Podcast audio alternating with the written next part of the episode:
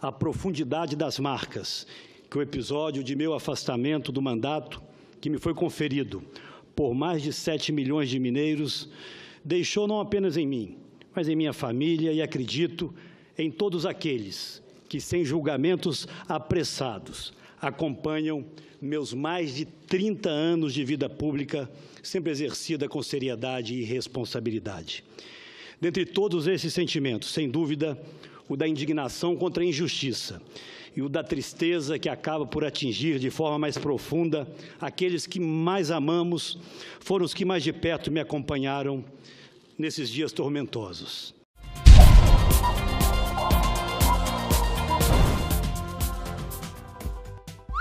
Após 46 dias afastado, Aécio chega ao Senado para reassumir mandato. O bandido, quer dizer, o Mineirinho, aquele que foi gravado pedindo 2 milhões de reais em propina pro bandido confesso do Joesley Batista para pagar seu advogado, finalmente retornou ao Senado e já chegou fazendo discurso de que não sabia que o Joesley era bandido e que estava apenas vendendo um apartamento da família. Enfim, disse que errou, mas que é inocente e que está indignado com tanta injustiça.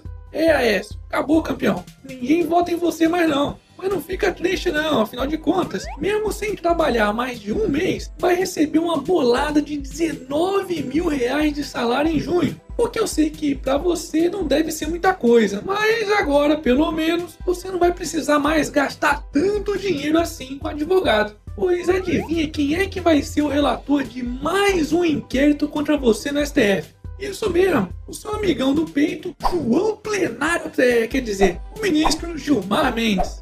Oh, que coincidência! Hashtag Mineirinho Sortudo, sor. Momento.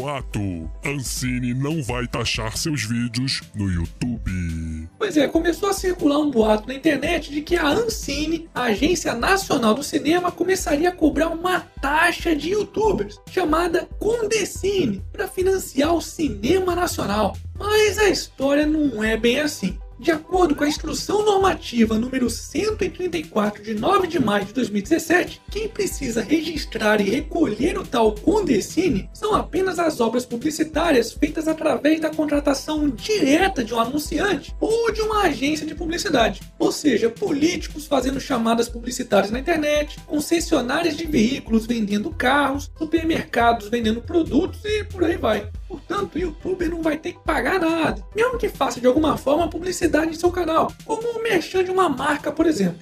Mas, independentemente de qualquer coisa, é mais um imposto que estão enfiando no rabo do povo. Afinal de contas, somos nós, os otários dos brasileiros, que vamos pagar a porra do carro, os produtos do supermercado ou o fundo partidário que financiou a propaganda do vagabundo do político.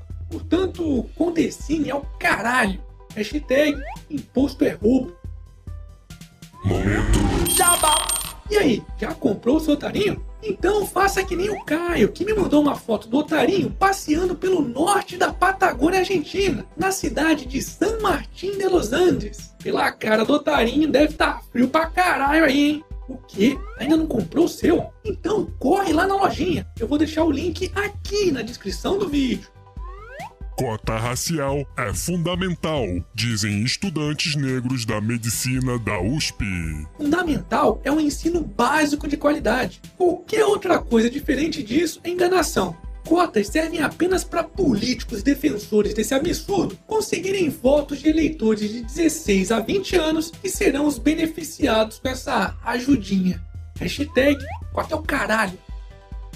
E para finalizarmos essa edição, Cristiano Ronaldo exibe corpo sarado ao lado de amigo e brinca. Combinação perfeita.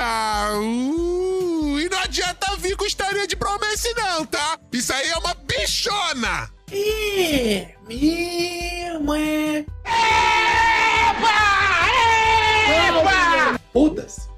E esse foi mais um Otário News com as principais notícias do dia. E aí, curtiu? Então já sabe, né? Se inscreve aí nessa bagaça e regaceira nesse like. Ah, e não se esqueça de conferir os otarinhos e otarinhas lá na loja do canal do Otário. Eu vou deixar o link aqui na descrição do vídeo. E amanhã, quem sabe, tem mais!